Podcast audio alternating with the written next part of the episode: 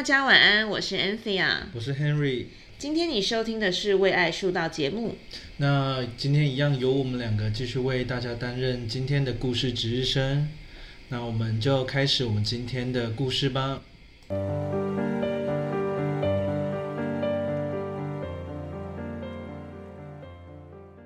好，其实 Henry，我我自己哦，当这个所谓的能量疗愈师，我是透过催眠的方式，然后带着我的个案进入冥想的空间，啊，然后呢，他们在这个冥想的空间里面会放掉自己的理智思维跟过去的框架，用一种更直觉性的方式，然后提高他们的频率，去思考他们生命发生的每件约定。是啊，那你知道吗？其实啊，来找我的人啊、就是呃，我先讲有六成，好，因为我这个年纪可能会接触到的都是中中年级生，是。就是有六成其实他们是来自于对亲密关系的痛苦。啊是。好，这些亲密关系包含跟原生家庭的，所以很多人会来疗愈跟母亲的关系、跟父亲的关系，或是也有很多人来疗愈跟伴侣的关系。对。哦，因为甚至我我遇过很有一个呃个案，我其实不太想做干，我说是同修好了，就像同学一样，他其实本身已经是一个得到很多心理资源帮助的人，是。但是为什么他最后他很希望用灵性的方式来理解？因为他他觉得很多生命是有约定的，就是他必须看破这个底层的逻辑，他才能够真正的去提升他看世界的方法。在这之前，其实他已经接受很多这个现代科学的帮助，嗯。但是我们讲了，我们这里不谈帮助，我们谈就是个故事。其实我感觉到的是，呃，非常多的人真的用一生的时光在疗愈童年。对，然后，嗯、我们今天先谈一个简单的故事，很简单，每个人都有，就是谈谈你的父亲。好，我先我先简单讲讲我的生长过程哦。我我爸爸是一个非常传统的这个老老台南，就台湾爸爸讲台语的，然后做的是他做工厂。那在我可能是小一、小二的时候，我就隐约觉得我爸爸怎么都晚上不会准时回家吃晚餐，或者是我会隐约感觉我爸回家吃晚餐，我妈就好开心。后来慢慢时间久，慢慢这个记忆拼凑的越来越具体的时候，我发现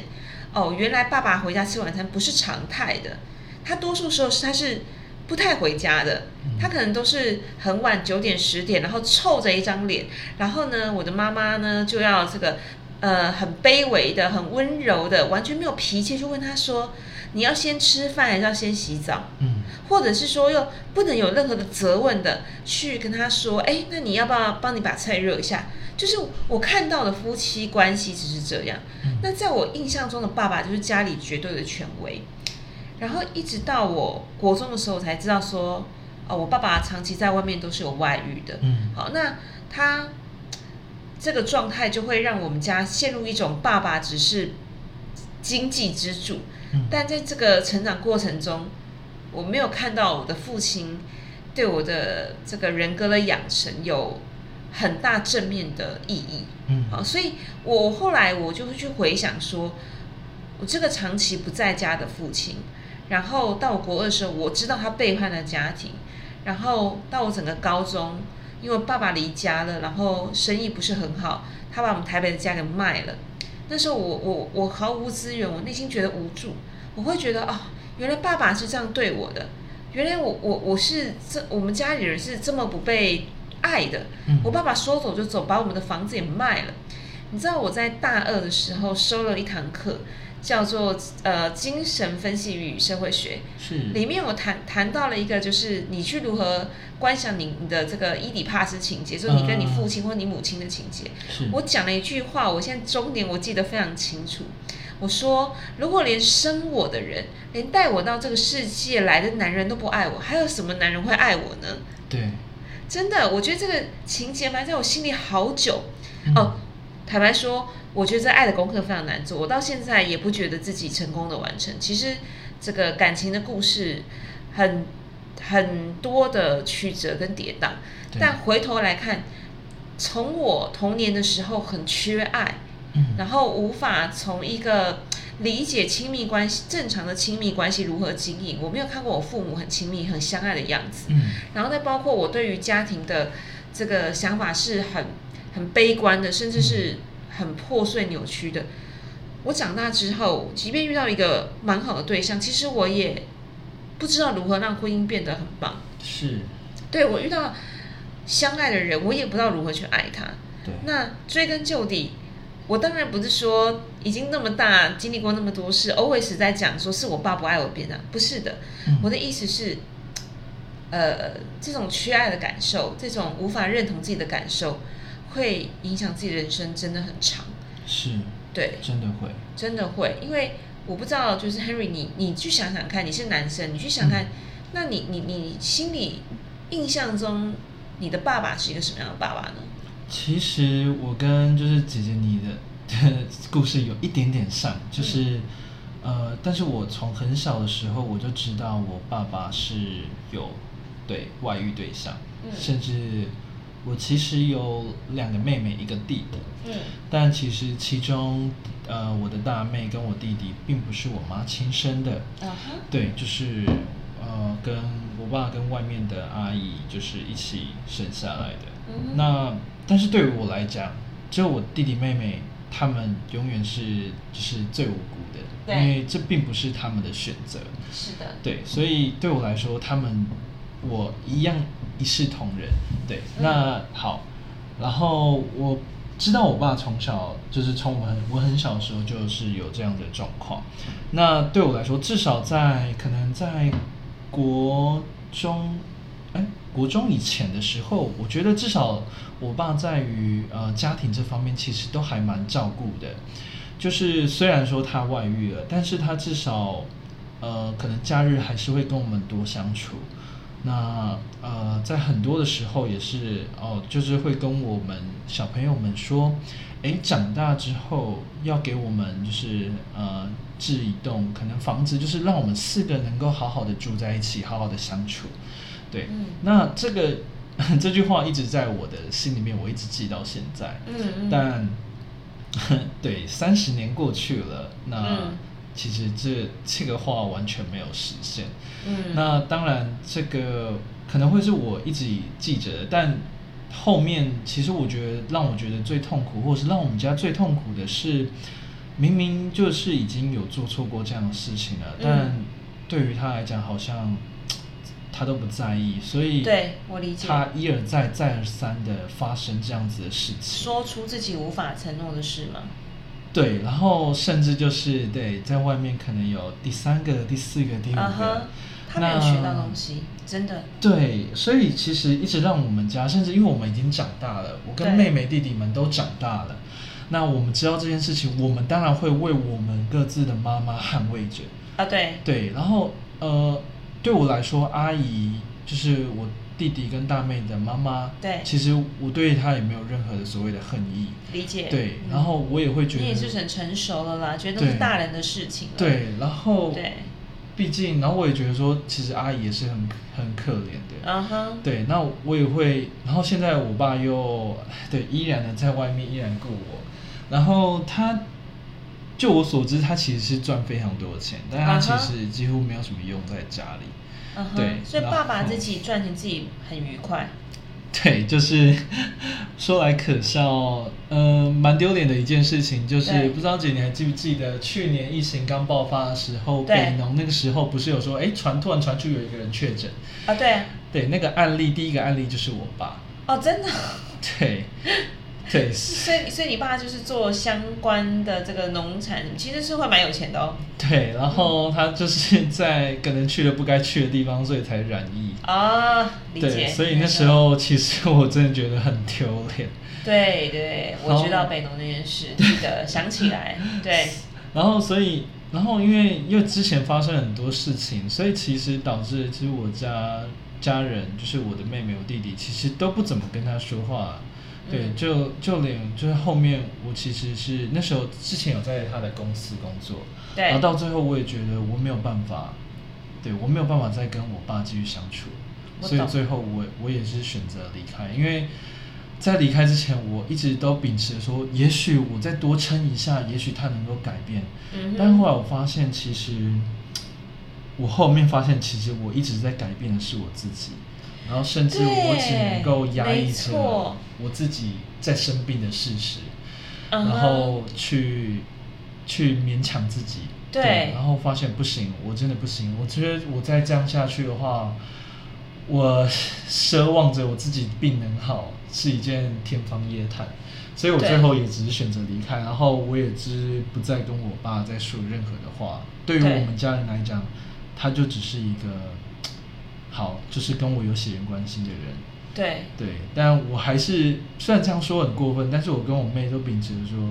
我现在不跟她讲话，但是哪一天她如果我这样说很坏啊，但是她如果哪一天她真的倒了，我还是会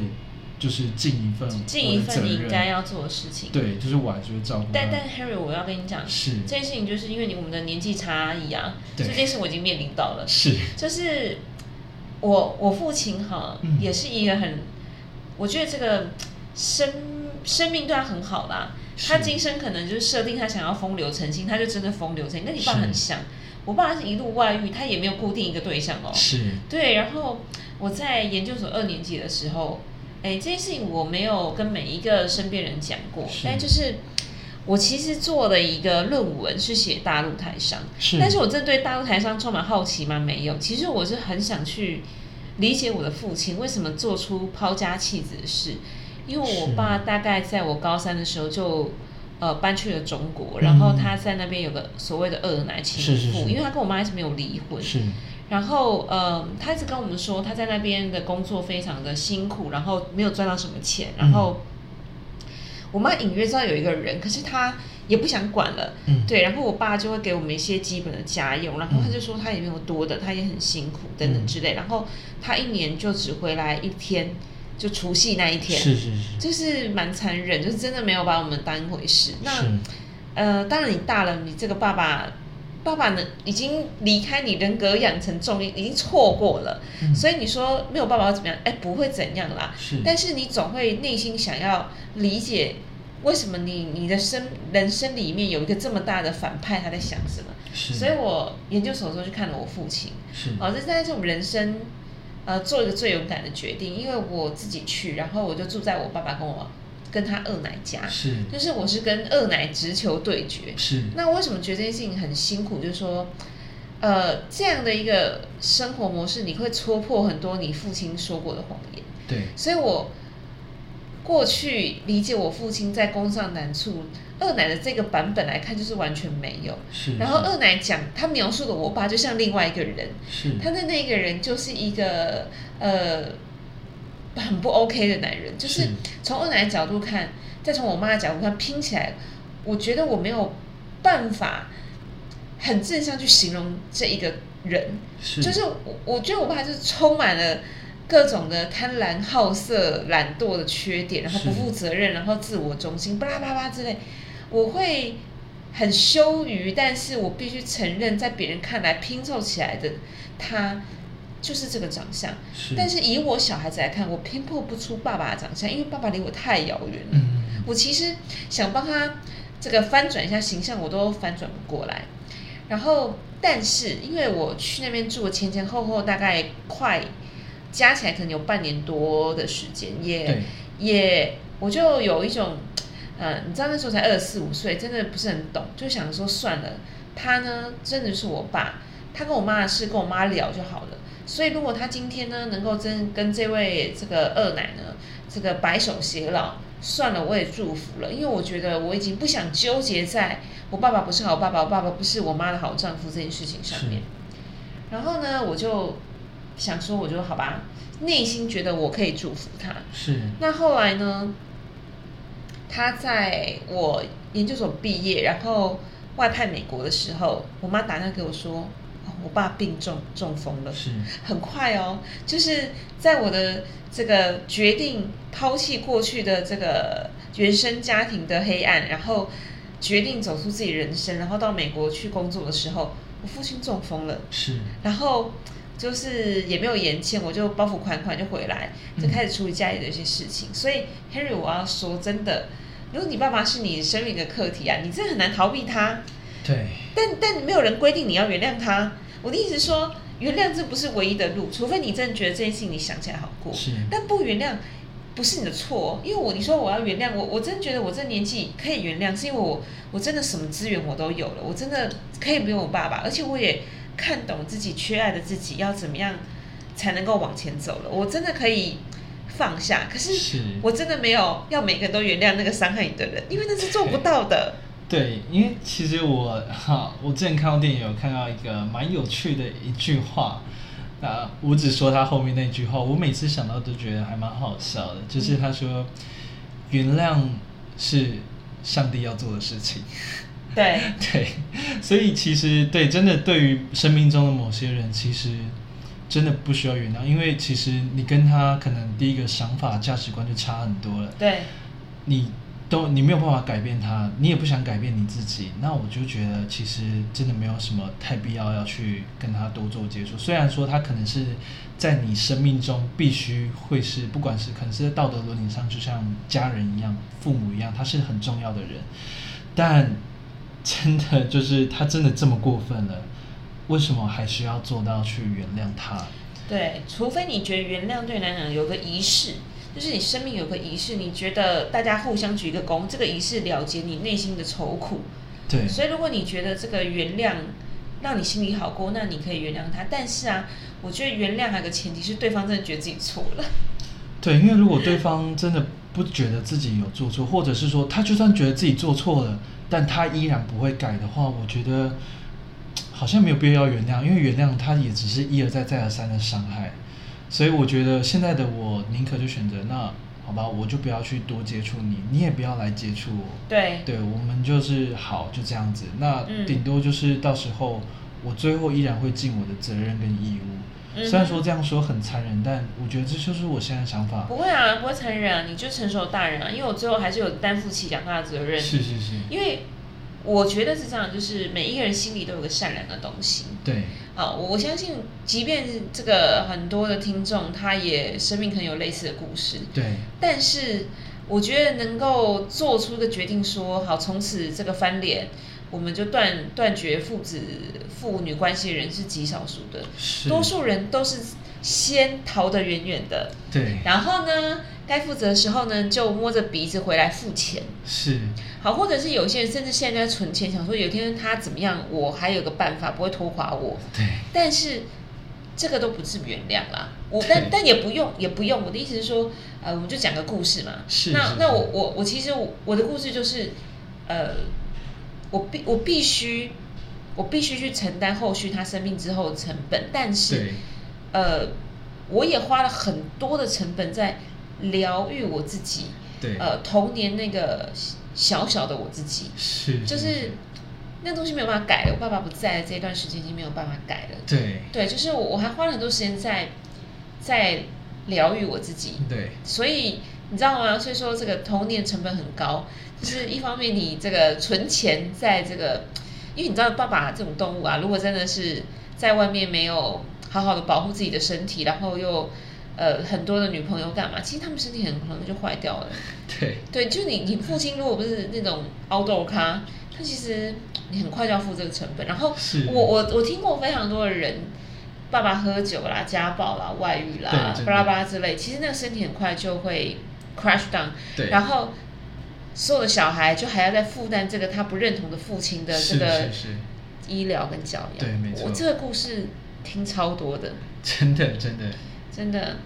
我之前应该说，像我这样子，可能好算是远离我的父亲，是因也也有一部分是因为我有一个非常，就是我非常佩服的一个朋友，嗯哼，他其实他很，我觉得他很睿智，对。嗯然后他跟我讲了一句话，他说，其实逃避并不可耻，对，对，它只是一个可以，也是一个解决的方法。当然呢、所以我觉得，其实远离现在你不想要接触的这个人，其实也是一个解决的方法。对对对有时候我觉得可能会觉得说，哎，我为什么我要逃？我可以其实去正面去面对啊。但其实有时候正面面对，反而其实也会给自己造成更多伤害。或对有可能者是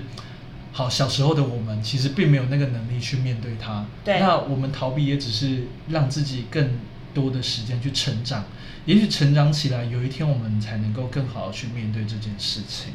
嗯所以，所以我觉得好，我现在还需要成长。没关系啊，你就逃走啊！我都觉得说，哎、不能面对压力的时候，不要拿那么，不要拿鸡蛋碰石头。当你还没有力气站稳的时候，你真的不用一开就打大。嗯，我我真的觉得不要一开就打大魔王。真的，我们可能要跟游戏一样，就是我们要先慢慢的练的。对对对。